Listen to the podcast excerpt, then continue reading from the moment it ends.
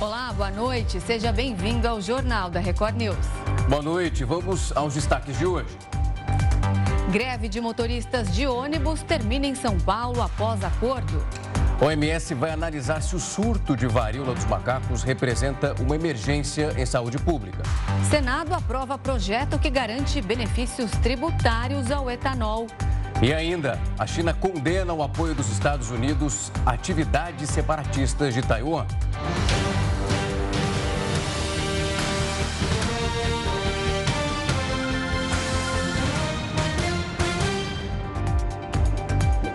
A Câmara dos Deputados começou a votação do projeto e que limita a cobrança do ICMS sobre combustíveis, a gente fala de energia, telecomunicações e transporte público. Quem traz então as atualizações da sessão direto de Brasília é a repórter Renata Varandas. Uma ótima noite para você, Renata. Oi, Rafael, boa noite para você, boa noite para Renata. É isso mesmo. Os deputados acabaram de votar o texto base, aprovaram o texto base por 348 votos a favor. O que, que diz o texto base? Como você afirmou aí, limita o teto do ICMS até 17% para combustíveis, energia elétrica, telecomunicações e transporte. Ou seja, na prática, teoricamente, esses setores, esses bens e serviços ficariam mais baratos baratos. O relator do projeto aqui na Câmara acabou acatando 10 emendas que foram apresentadas lá no Senado. Porque o que, que aconteceu? Esse texto saiu aqui da Câmara, foi aprovado aqui na Câmara, foi para o Senado. Chegou no Senado, ele sofreu alterações. Quando sofre alteração, tem que voltar aqui para a Câmara, que é a casa iniciadora, que a gente chama, justamente para que os deputados possam validar as alterações feitas no Senado ou, se não, rejeitar. Então, eles aprovaram o texto base e agora alguma, algumas partes estão sendo aí validadas e votadas uma a uma para que seja discutido aí algumas alterações feitas no Senado. Uma delas, que está muito em voga, é a discussão de como o gatilho vai ser disparado. O que, que significa o gatilho? O que, que o Senado disse? Que quando esses bens e serviços que foram aprovados, quando o Estado tiver perda, a partir de 5% de arrecadação, o governo vai ter que ir lá e compensar os estados. Só que a Câmara não quer. A Câmara quer um gatilho global, um ICMS global, que é quando o estado tem perda de arrecadação de ICMS de qualquer setor a partir de 5%. Então, isso está sendo discutido aqui. Agora, um ponto que houve acordo e que também estava sendo muito discutido é a garantia de que eh, parte desse dinheiro da arrecadação do ICMS iria para o Fundeb, que é o Fundo Básico de Educação. O grande medo aqui na Câmara dos Deputados e lá no Senado era que esse dinheiro se perdesse e acabasse não sendo investido em educação e também em saúde. Esse houve acordo. Agora, os deputados continuam discutindo aí alguns outros pontos do texto que não tem acordo. Voltamos ao estúdio. Obrigado pelas informações, Renato. Uma ótima noite. E a Polícia Federal prendeu um homem de 41 anos suspeito de envolvimento no desaparecimento de Dom Phillips e Bruno Araújo. Essa é a segunda prisão do caso. A informação foi confirmada agora há pouco. Por meio de nota, a polícia informou que cumpriu dois mandados de busca e apreensão. Cartuchos de armas e um remo foram apreendidos e serão analisados. As buscas pelo indigenista e pelo jornalista inglês continuam pelo nono dia. O governo realizou nessa tarde a cerimônia de capitalização da Eletrobras. Durante esse evento, o ministro da Economia, Paulo Guedes, destacou a importância desse processo. A missão é o quê? A missão é deixar esse legado para gerações futuras. Então, a maior empresa de geração de energia limpa, renovável do mundo está livre.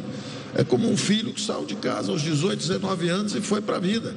E agora vai vencer e vai seguir. Não precisa mais ficar sob a proteção do Estado, que estava começando a ficar detrimental.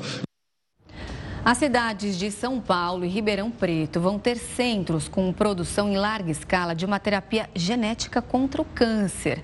De acordo com o governo do estado, esse é o maior programa de combate à doença na América Latina. E para entender mais sobre esse tratamento, a gente conversa agora com Rodrigo Calado. Ele é professor de hematologia e diretor científico do Hemocentro em Ribeirão Preto. Professor, boa noite. Primeiramente, muito obrigada pela sua participação. Bom, Anualmente, mais de 7 milhões de pessoas morrem de câncer todos os anos, né? É, no mundo. Sem dúvida, essa notícia traz esperança aí para muita gente. Você pode explicar para a gente como funciona é, essa terapia genética? Sim, é, esse tratamento ele é feito com as próprias células do paciente. Então, o paciente que tem um determinado tipo de câncer, no caso são alguns tipos de linfomas e leucemias, é, nós retiramos os glóbulos brancos é, do sangue do paciente, separamos é, essas células e elas então no laboratório, nessa fábrica que foi hoje é, inaugurada na cidade de São Paulo, é, uma das duas fábricas, ela nós preparamos essas células geneticamente para que ela possa reconhecer especificamente as células do câncer e então essas células são é, ampliadas no laboratório e devolvidas para o paciente para que ela possa é, destruir, reconhecer e destruir as células do linfoma ou da leucemia. Doutor, eu estava acompanhando um pouco já do que foi divulgado em relação a essa terapia e a curiosidade em relação ao momento em que ela é aplicada. Até o momento, isso foi manejado naqueles pacientes num estágio mais avançado e numa gravidade maior? Sim, até o, inicialmente ela foi utilizada em estágios mais avançados, porque normalmente novas terapias elas não são colocadas logo de início para os pacientes, já que existem já atualmente tratamentos que são reconhecidos e que são, na maioria das vezes, eficazes. Esse tratamento é, ele tem algumas outras peculiaridades, porque ele não é exatamente uma medicação, ele é um produto biológico, é uma célula viva do próprio paciente que é manipulada é, e devolvida. Então, esse é um processo altamente é, complexo, sofisticado no laboratório e que, por isso mesmo, ele é muito caro. Por isso, ele ainda é restrito a, a, a casos mais avançados, mas à medida em que nós conhecemos melhor o resultado desse tipo de tratamento, ele pode ser ampliado é, para estágios mais precoces. Essa terapia, doutor, funciona para quais tipos de câncer? Atualmente, ela funciona é, para cânceres do sangue, especificamente leucemias, linfomas e mielomas, que são é, esses cânceres do sangue, ou dos linfonodos, é, que, que acometem alguns pacientes. Não são os cânceres mais comuns, mas são aqueles em que a gente consegue estudar com maior facilidade os alvos que essas células têm é, na sua superfície para que nós possamos é, trabalhar com esse tipo de tecnologia. Doutor, quando a gente explica a importância que tem um trabalho dessa proporção que está sendo desenvolvido por vocês, imagino quem está em casa automaticamente e que vive uma situação que é tão difícil, que é uma luta contra o câncer, exatamente em que momento e se pode usar esse tipo de terapia. Em relação a todo o andamento que foi feito até agora, o senhor falou do grau de custo que significa esse processo todo. E eu queria saber se essa possibilidade de expansão ela é num curto espaço de tempo para alcançar também o um maior número de pessoas. É o que nós esperamos. É, hoje, ela é disponível comercialmente, é, principalmente nos Estados Unidos, na Europa, no Japão, é, mas é um custo muito elevado. Isso é acima, chega a 500 mil dólares cada um dos tratamentos. Então, não é barato. O nosso objetivo aqui é poder desenvolver uma tecnologia, e nós estamos desenvolvendo uma tecnologia é, nacional aqui no estado de São Paulo, na USP, Butantan e o Hemocentro de Ribeirão Preto, é, para que esse preço seja mais acessível e que a gente possa disponibilizar esse tratamento é, para os pacientes do SUS. É, você falou que é usado o material do próprio paciente, né? Então isso acaba facilitando, porque, por exemplo, num caso de leucemia, né? A gente vê aí que tem que achar um doador compatível, aí é, para ser doador de medula. Então tem toda aquela parte bem complexa inicialmente para depois a pessoa fazer o tratamento. Nesse caso, já seria um pouco mais fácil, porque o material seria da própria pessoa. E eu estava lendo também que a taxa de sucesso, por exemplo, em leucemia em crianças é maior maior que 50%, é isso mesmo, doutor? É isso mesmo, excelente ponto, Renata. Então, isso facilita porque nós utilizamos os linfócitos do próprio paciente. Isso diminui muito é, algumas complicações, como, por exemplo, a rejeição é, dessas células quando você faz um transplante de medula óssea ou um transplante de algum outro órgão. Então, esse é um ponto muito importante. É, o segundo ponto que você é, é, é comentou é o fato que em leucemias agudas, leucemias linfóides agudas de células B, é um nome complexo, mas é esse o tipo de da leucemia, a resposta é muito boa. Nos, em todos os casos de leucemia aguda que nós tratamos aqui até o momento, incluindo crianças, é, todos é, estão em remissão da doença, o que é bastante gratificante para nós. Tá certo, doutor Rodrigo Calado, muito obrigada pelas suas explicações. A gente fica aqui torcendo para que esse tratamento chegue logo aqui, que a gente possa é, utilizar e que seja benéfico para muitas pessoas. Uma ótima noite para você. Boa noite, doutor. Eu quero boa noite a todos. O Brasil já registrou 504 mortes causadas pela dengue só este ano. Os casos da doença também estão em alta. Em seis meses, são mais de um milhão de diagnósticos. Tanto os números de casos quanto de óbitos representam mais do que o dobro registrado em 2021. São Paulo é o estado com mais mortes, seguido por Santa Catarina, Rio Grande do Sul, Goiás e Paraná. A Prefeitura de Cardoso, e que fica no interior de São Paulo, proibiu o uso de celulares nas escolas municipais. É assunto, então, para o Heródoto Barbeiro. Heródoto, quando eu vi essa notícia pela primeira vez, fiquei pensando quais ali foram as medidas que chegaram nesse ponto, né? Se de fato vai ajudar a melhorar, incentivar o aprendizado dessa turma toda, né? Rafa, Imagine, por exemplo, o seguinte: é, quando tem reuniões com palestras, essa coisa toda, a primeira coisa que se faz é o seguinte: desliguem o telefone celular. Ou coloca naquele modo que ele só treme e não é. Não é. é. Porque você vai num evento qualquer, numa grande palestra, já pensou se os celulares começarem a tocar ali? Ou, por exemplo, Rafa, eu uma vez conversei com o maestro Karabichevski, grande maestro brasileiro, e ele estava regendo uma, uma, uma, orquestra em Viena, na Áustria. E a hora que ele ia dar o vai, tocou o celular do cara lá no meio da plateia. Aí parou todo mundo, o cara levantou e foi embora da sala de, de, de, de vergonha. Agora, você imagina uma sala de aula. A cidadezinha de Cardoso, eu nem sabia onde era, Rafa, eu fui olhar no, fui olhar no mapa.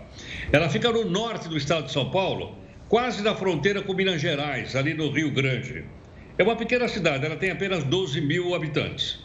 E lá a situação é o seguinte: uh, o prefeito chegou à conclusão que muitas vezes os alunos não conseguem acompanhar as aulas dos professores porque o pessoal fica no celular. Então, ele baixou uma determinação dizendo o seguinte: que as crianças que forem pegas com o celular na sala de aula, fazendo uso, uh, vamos dizer assim, não convencional do celular, o celular vai ser apreendido, vai ser devolvido só para o pai ou para a mãe se ela for buscar lá. E tem também o seguinte, eles também estão de olho nos funcionários, né? porque acham também que os funcionários podem ficar lá trocando zap zap. Mas um detalhe interessante é o seguinte, o celular pode ou não ser considerado um equipamento didático? Claro, sem dúvida alguma. O professor, se souber usar o celular, ele vai dizer: bom, olha, gente, estamos falando aqui da Ucrânia. Vamos olhar aqui no Google qual é a capital da Ucrânia. Estamos lá. Vamos ver qual é a principal atividade econômica da Ucrânia. E você tem dentro do celular. Agora, logicamente que isso tem que ter uma certa liderança, porque, obviamente, se o pessoal começar a trocar figurinha, uh, zap zap, meme, TikTok, essa coisa toda, isso vai afastar bastante. Agora, não sei, não sei, viu, Rafa, se ainda alguém não vai entrar na justiça dizendo que essa ação da prefeitura de Cardoso, no interior de São Paulo, ela é ilegal. Não sei, mas é provável que alguém possa bater lá na porta da justiça. Olha, eu estava pensando aqui, faz tempo já que eu saí do ensino médio, faz um tempo. E já era um problema. E não tínhamos metade das redes sociais que nós temos hoje, então eu fico imaginando, queria até compartilhar isso com a Renata, a dificuldade dos professores de conseguir manejar esse processo todo, porque a meninada tem ânimo de sobra ali, né, Renata? É, não, é verdade. É, o duro, eu concordo com o Heródoto, porque eu acho que tem um lado benéfico muito grande aí do celular, das pessoas conseguirem pesquisar. Tudo ali está na palma da sua mão. Com um clique você resolve uma pesquisa, por exemplo, não precisa mais de livro. Mas como controlar o acesso a essas redes sociais que a criançada quer ver? Isso que ele falou, é TikTok, é dancinha, é, é meme. E eu não sei não se uma professora consegue controlar uma sala inteira. É verdade. Esse é, um, esse, é um, esse é um fator novo que eu acho que todos os professores, escolas e os pais dos alunos têm que questionar. É uma, é uma, você, é uma, é uma realidade nova, você não consegue mais. Molecada toda tem celular. Os mais caros e os mais baratos. As escolas públicas e as escolas privadas. Então você tem que, tem que ajeitar uma forma de utilizar isso em prol da cultura e do conhecimento dos alunos. Agora, proibir, como fez o prefeito lá, eu acho que vai acabar, parar na justiça, salvo engano. Será que ele proibiu os professores também, Heródoto?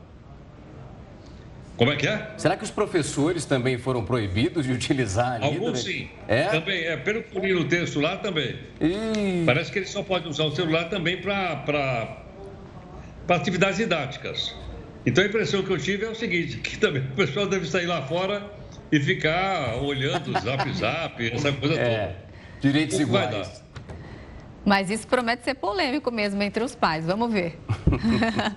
Até já, Heródoto. Até, Heródoto. Já que... Obrigado. O Brasil e mais quatro países da América estabeleceram um acordo para fortalecer a segurança alimentar mundial.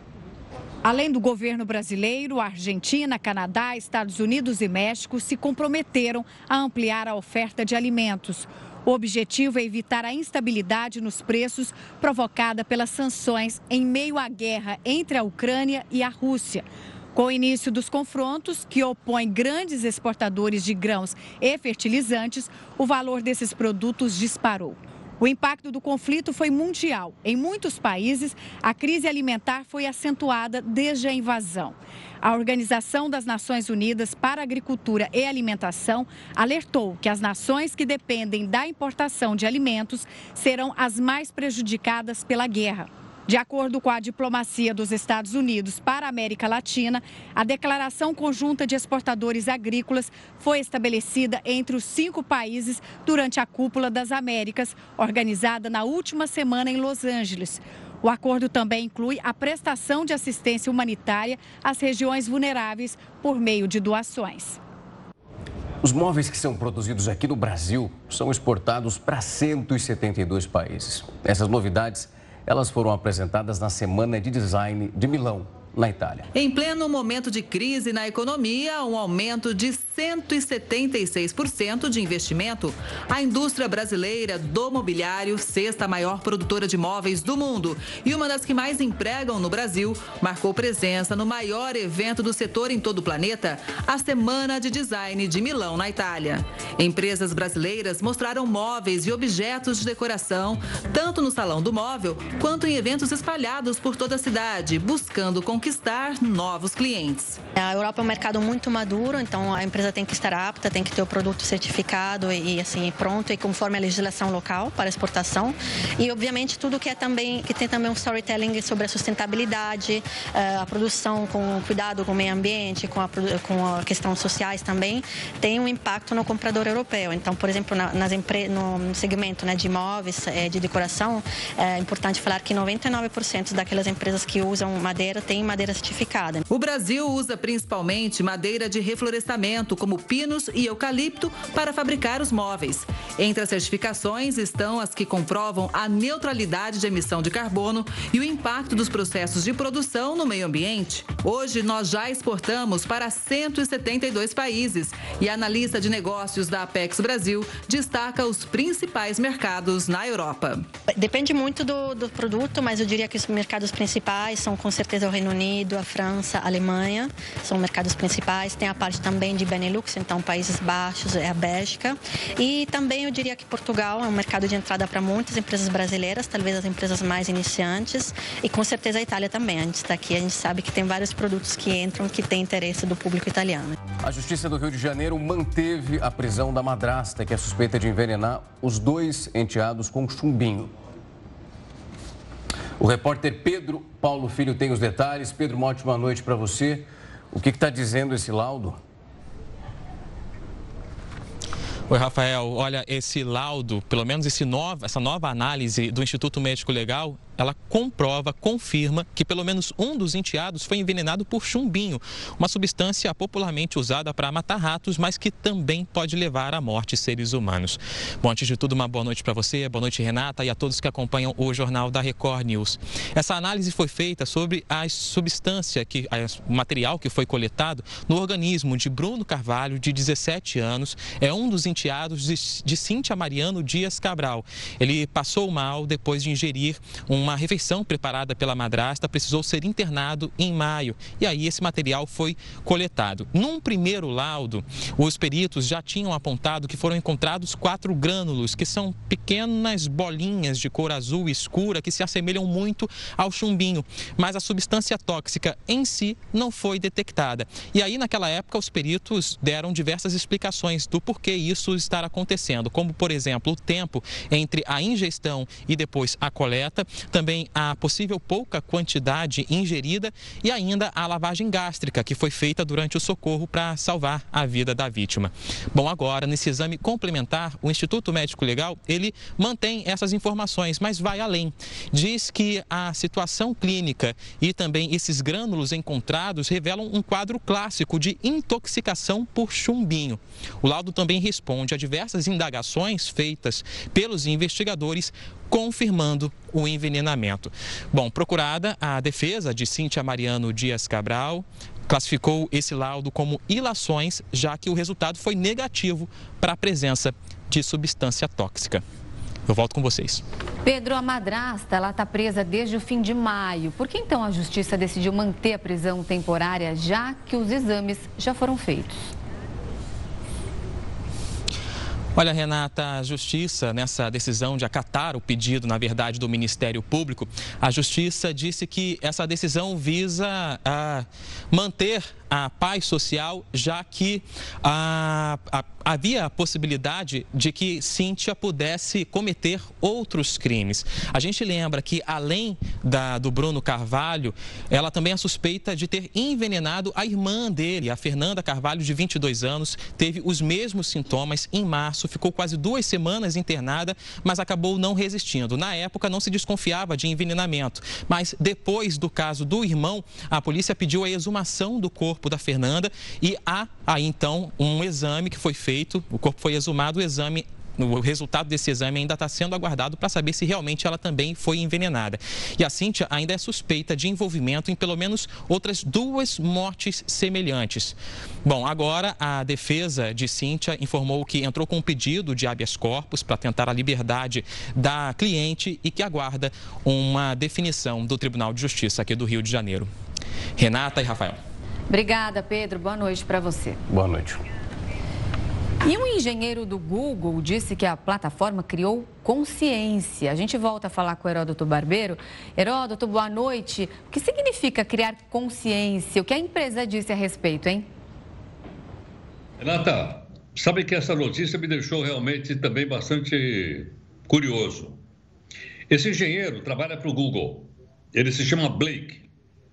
Ele foi afastado porque ele fez um relatório lá para a diretoria do Google, é, contando qual é o relacionamento que ele tem com uma inteligência artificial que ele desenvolveu para o Google. Ela se chama Lambda. E ele passou a conversar com a Lambda. E a Lambda passou a responder coisas para ele que só seres humanos são capazes de responder. Ele perguntou para a Landa o seguinte: qual é a diferença que tem entre os seres humanos e os animais? E a Landa respondeu: os seres humanos são capazes de usar o vocabulário, a linguagem, os animais não são. Olha a resposta da Landa. Aí ele pergunta para a Landa o seguinte: se ela fazia parte da, do patrimônio dessa empresa chamada Google. Ela disse: não, eu não faço parte do patrimônio. Eu não sou uma coisa eu sou um ser, eu tenho consciência. Bom, quando ele fez esse relatório e mandou lá para a diretoria do Google, o pessoal disse: pô, esse cara só pode estar tá maluco. pois é, mas ele não está maluco.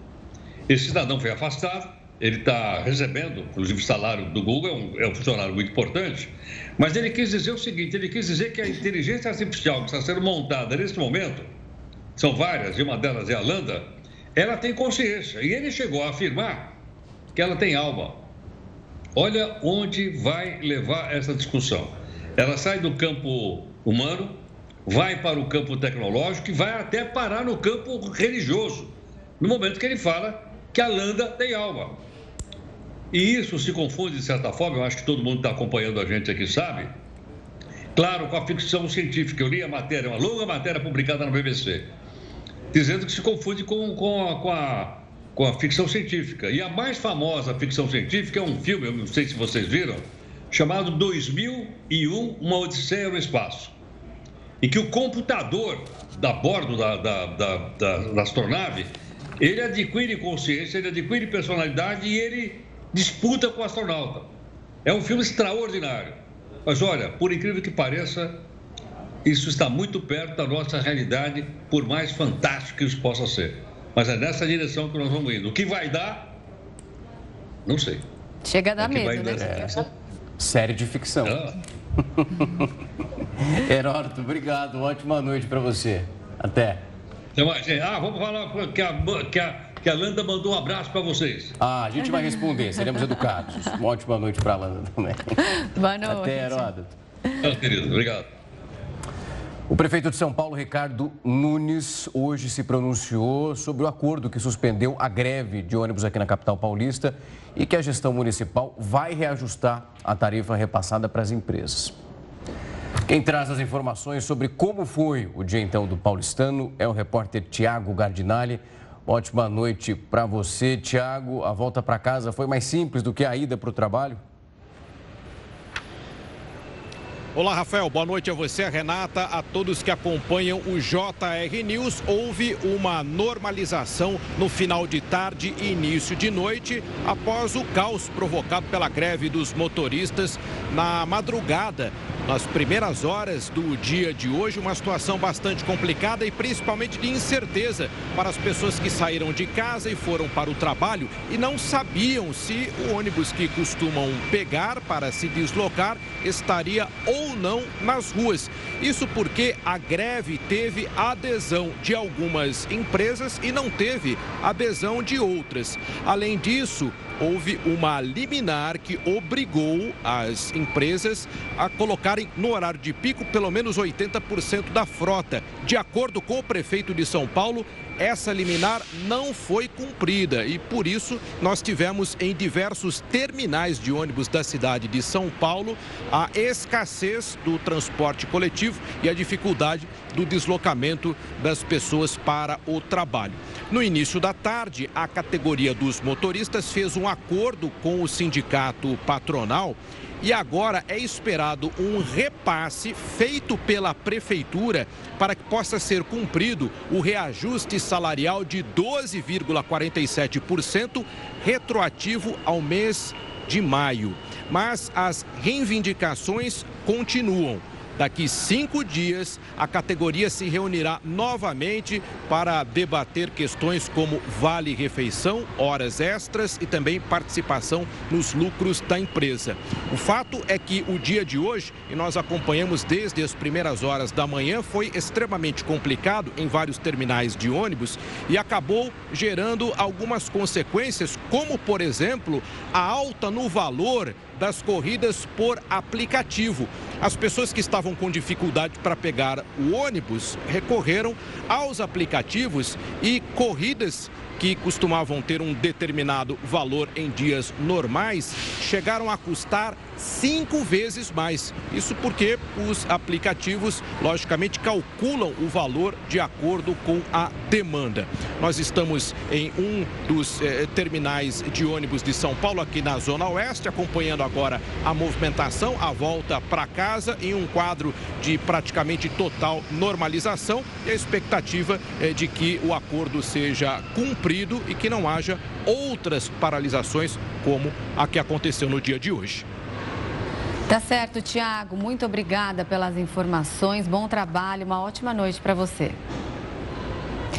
Em meio à alta do preço dos combustíveis, o Senado aprovou por unanimidade a PEC, que tem o objetivo de manter a competitividade do etanol.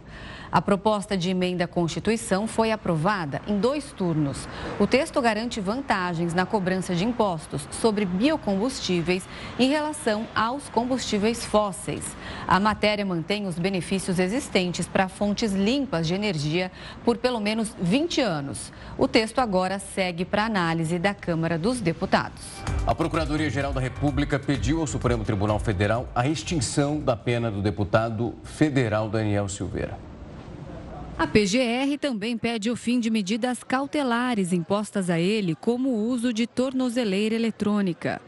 O deputado do PTB do Rio de Janeiro foi condenado pelo STF a oito anos e nove meses de prisão por ameaçar o funcionamento das instituições democráticas. Silveira foi preso no ano passado depois de sugerir o fechamento da corte. Pela lei da ficha limpa, ele também ficou inelegível por oito anos. O parecer da PGR, assinado pela subprocuradora Lindora Araújo, sustenta que o perdão concedido pelo presidente Jair Bolsonaro anula a sentença. O ministro do STF, Alexandre de Moraes, decidiu que a pena continua valendo até a análise do plenário da corte. Daniel Silveira foi multado em mais de 600 mil reais pelo descumprimento da determinação de uso de tornozeleira eletrônica. Em maio, Alexandre de Moraes determinou o bloqueio de bens e imóveis dele para o pagamento da multa. Em nota, a defesa do deputado afirmou que espera que o Poder Judiciário declare a extinção da pena diante da manifestação da PGR. Os casos de Covid-19 voltaram a aumentar na cidade de São Paulo e a prefeitura precisou abrir 50 novos leitos. Segundo a Secretaria Municipal da Saúde, as vagas foram criadas na rede pública para dar conta do aumento da demanda. Há dois meses, a média de internações no estado estava em torno de 150. Agora, mais que triplicou e ultrapassou a barreira de 500 pessoas. Amanhã, o presidente do Banco Central, Roberto Campos Neto, e também os integrantes do Copom vão definir o patamar da Selic, a taxa básica de juros. Sobre isso, agora a gente vai conversar com o economista Igor Lucena. Igor, uma ótima noite para você. Obrigado pelo tempo e a disponibilidade de vir aqui conversar conosco. Boa noite, é um prazer estar aqui com todos vocês.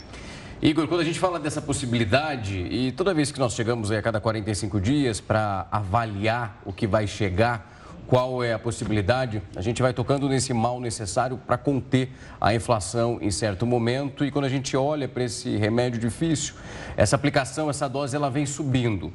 Tudo indica que amanhã chegaremos nessa porcentagem de mais de 13%. Você acredita que é possível, daqui depois de 45 dias dessa possibilidade de amanhã, a gente chegar no teto e a partir disso para de subir? Bom, nós temos alguns efeitos que são importantes de serem debatidos. O primeiro é o fato de que a inflação está ocorrendo não só no Brasil, mas no mundo inteiro. A gente está vendo inflação entre 6, 7, 8% nos Estados Unidos, na Europa, passando dos 10% na Espanha. E todos os bancos centrais estão fazendo efeitos de aumento na taxa de juros. Amanhã, além do cupom no Brasil, a gente também vai observar o Federal Reserve dos Estados Unidos. As expectativas uh, é que o Brasil deve aumentar a taxa de básica de juros é, mais meio ponto ou 0,75. Uh, ah, ainda a gente vai esperar no próximo mês. Entretanto, quando a gente faz uma análise macro sobre a situação, a gente ainda assiste conflitos na Ucrânia diminuindo a oferta de cereais, a Rússia passa a não vender mais petróleo para os países da União Europeia, todos os efeitos dos lockdowns uh, mini lockdowns na China continuam, tudo isso pressiona uh, muitos, muitas commodities e faz com que a inflação continue alta no planeta inteiro. Então, a tendência é que não só a gente assista a um aumento da taxa de juros uh, na reunião de amanhã, mas que o Copom, no seu relatório, também deixe aberto para possíveis aumentos da taxa de juros. E isso a gente está falando do cenário internacional. Como no Brasil a gente ainda está vivendo um período de eleições, eleições tumultuadas, tudo isso também faz com que a estabilidade nos mercados nacionais fique evidente e o governo federal continua com gastos uh, da política fiscal. Então, quando a gente tem uma política fiscal uh, que funciona de uma maneira ativa, uh, o único remédio prático para diminuir a nossa inflação seria o aumento na taxa de juros. O problema é que quanto mais nós aumentamos a taxa de juros, pior fica a recuperação econômica do nosso país. Então, ah, de uma maneira, ele ajuda o país por um lado, mas prejudica por outro. E isso também dificulta a queda do desemprego. Então, se fizermos uma análise utilizando os fatores internos e externos do nosso país, a tendência é que não só o aumento exista hoje, mas nas próximas reuniões, pelo menos até o segundo semestre. Seria a décima primeira alta consecutiva. É, a tendência, então, seria de novas altas ou de uma certa estabilidade? Enquanto nós não assistirmos uma diminuição nos índices inflacionários mês a mês, e lembrando que nos últimos 12 meses nós tivemos taxas altíssimas de inflação, chegando às mais altas desde 1996, ah, o Banco Central vai continuar com sua estratégia de aumentos sucessivos de taxa de juros.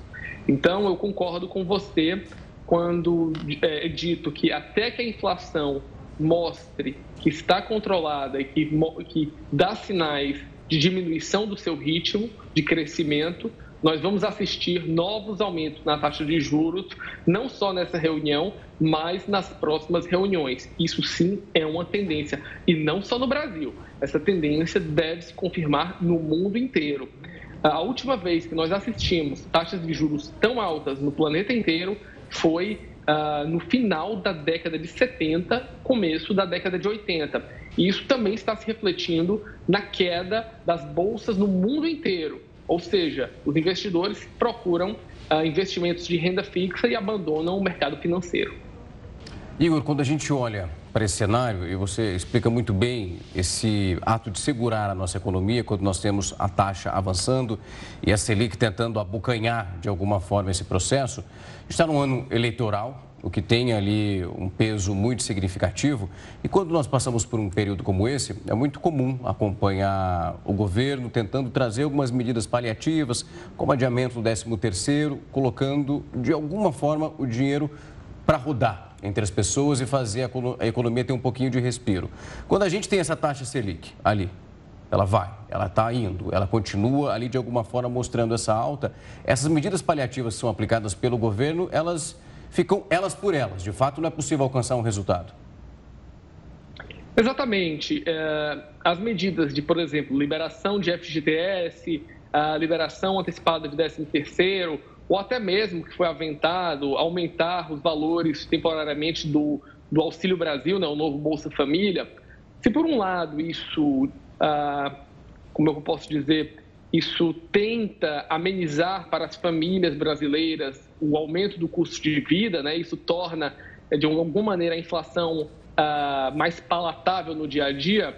Por outro, quanto mais gastos públicos fiscais são alocados na economia, a conta no outro lado é um aumento da inflação nos meses seguintes. Então, de uma certa maneira, o governo tenta resolver é, por políticas fiscais um problema em um mês e termina reverberando no outro.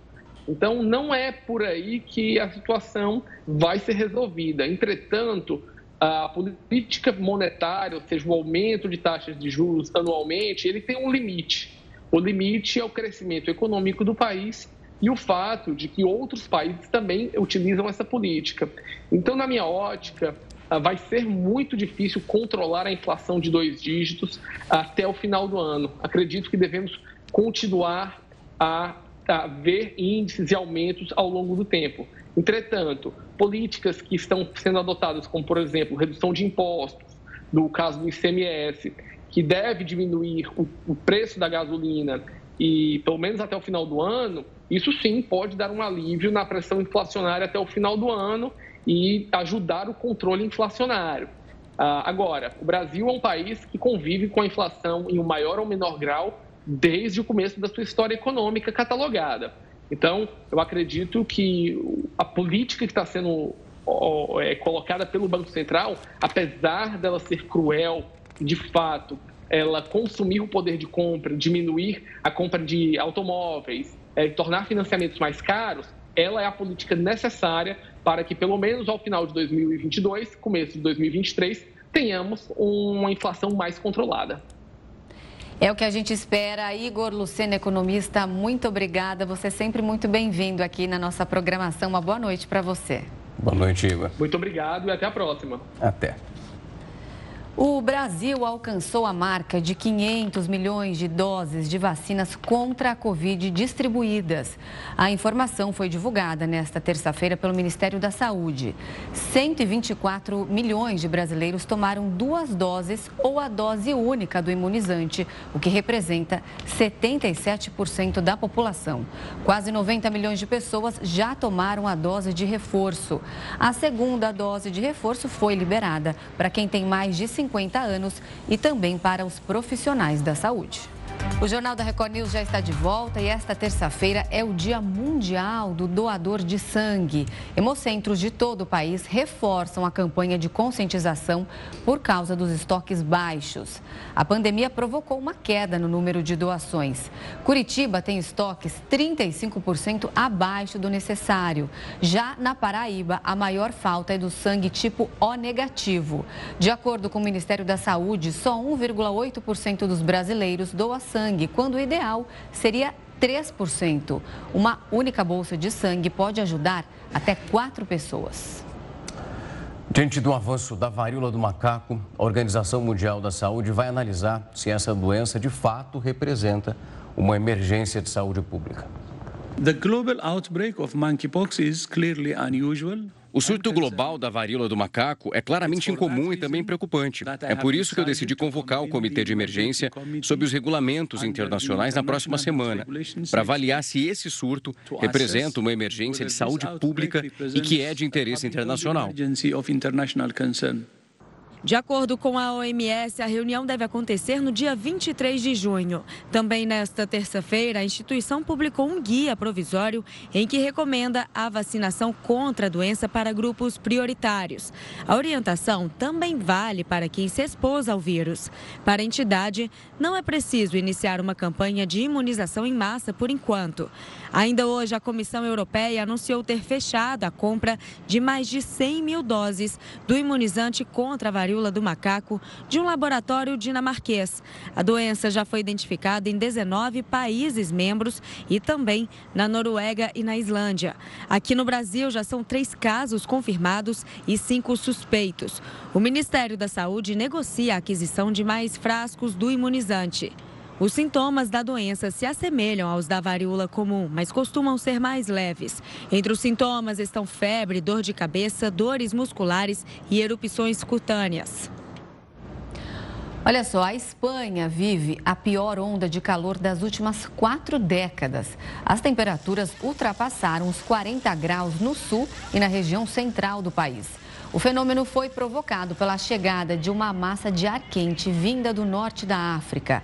A previsão dos institutos meteorológicos é de que o forte calor continue pelo menos até sexta-feira. E o verão no hemisfério norte começa no dia 21 de junho. E não foram somente os alunos do ensino médio que deixaram de frequentar a escola. É, a pandemia também afetou drasticamente os estudantes do ensino superior. De 2020 para cá, muita coisa mudou no mundo, mas principalmente na área da educação aqui no Brasil. Um estudo detalhado sobre o ensino superior mostra que houve um aumento na evasão escolar também nessa fase, além de uma enorme queda na taxa de escolarização. De acordo com o levantamento divulgado pelo SEMESP, entidade que representa mantenedoras de ensino superior no Brasil, em 2020, quase 4 milhões de estudantes deixaram de cursar a graduação. Ainda segundo a pesquisa, o total de matrículas nas universidades aumentou apenas 0,9% de 2019 para 2020, o que representa uma queda de 50% em comparação ao período anterior, quando as matrículas tinham crescido quase 2%. O estudo também mostra que o ensino à distância atinge um público mais velho, entre 29 e 44 anos, que já está inserido no mercado de trabalho. Dessa forma, há uma diminuição do número de jovens no ensino superior e automaticamente uma queda na taxa de escolarização. E sem os jovens cursando a universidade, o país fica cada vez mais distante de cumprir a meta do PNE, o Plano Nacional de Educação para 2024. O objetivo é atingir um percentual de 33% na taxa de escolarização no ensino superior. Em 2020, essa taxa chegou a quase 18%. Para alcançar a proposta, o país vai ter que dobrar essa porcentagem. A China condenou o apoio dos Estados Unidos para as atividades separatistas de Taiwan. Durante a entrevista coletiva, o porta-voz do Ministério das Relações Exteriores da China culpou os Estados Unidos pela ameaça à paz e à estabilidade na região. Foram os Estados Unidos que relaxaram as restrições às interações oficiais com Taiwan e aumentaram essa escala das vendas de armas para Taiwan. Ainda são os Estados Unidos que ajudaram a expandir esse chamado espaço internacional e até apoiar descaradamente Taiwan no fortalecimento das suas chamadas relações diplomáticas com outros países. O porta-voz aproveitou para reafirmar que Pequim se vê como soberana sobre o Estreito de Taiwan e negou que as águas sejam internacionais. De acordo com a Convenção das Nações Unidas sobre o direito do mar e do direito interno da China, as águas do Estreito de Taiwan, desde as costas de ambos os lados do estreito até a linha central também desse estreito, são, por sua vez, as águas da China. A escalada na retórica do porta-voz de Pequim vem poucos dias após o secretário de Defesa americano declarar apoio publicamente a Taiwan e relatar um aumento de atividades militares chinesas na região. Agora, olha só, uma superlua ilumina o céu nesta terça-feira. A chamada superlua de morango será visível em todo o Brasil, principalmente se as condições climáticas ajudarem, né? Se o céu estiver limpo. A lua deve aparecer maior e mais brilhante que o normal. Apesar do nome, ela não vai estar vermelha. O fenômeno foi chamado assim porque essa é a época da colheita de morango no hemisfério norte. E o Jornal da Record News fica por aqui. Muito obrigada pela sua companhia. Uma ótima noite para você. Logo na sequência vem News das 10 com a Risa Castro. Até!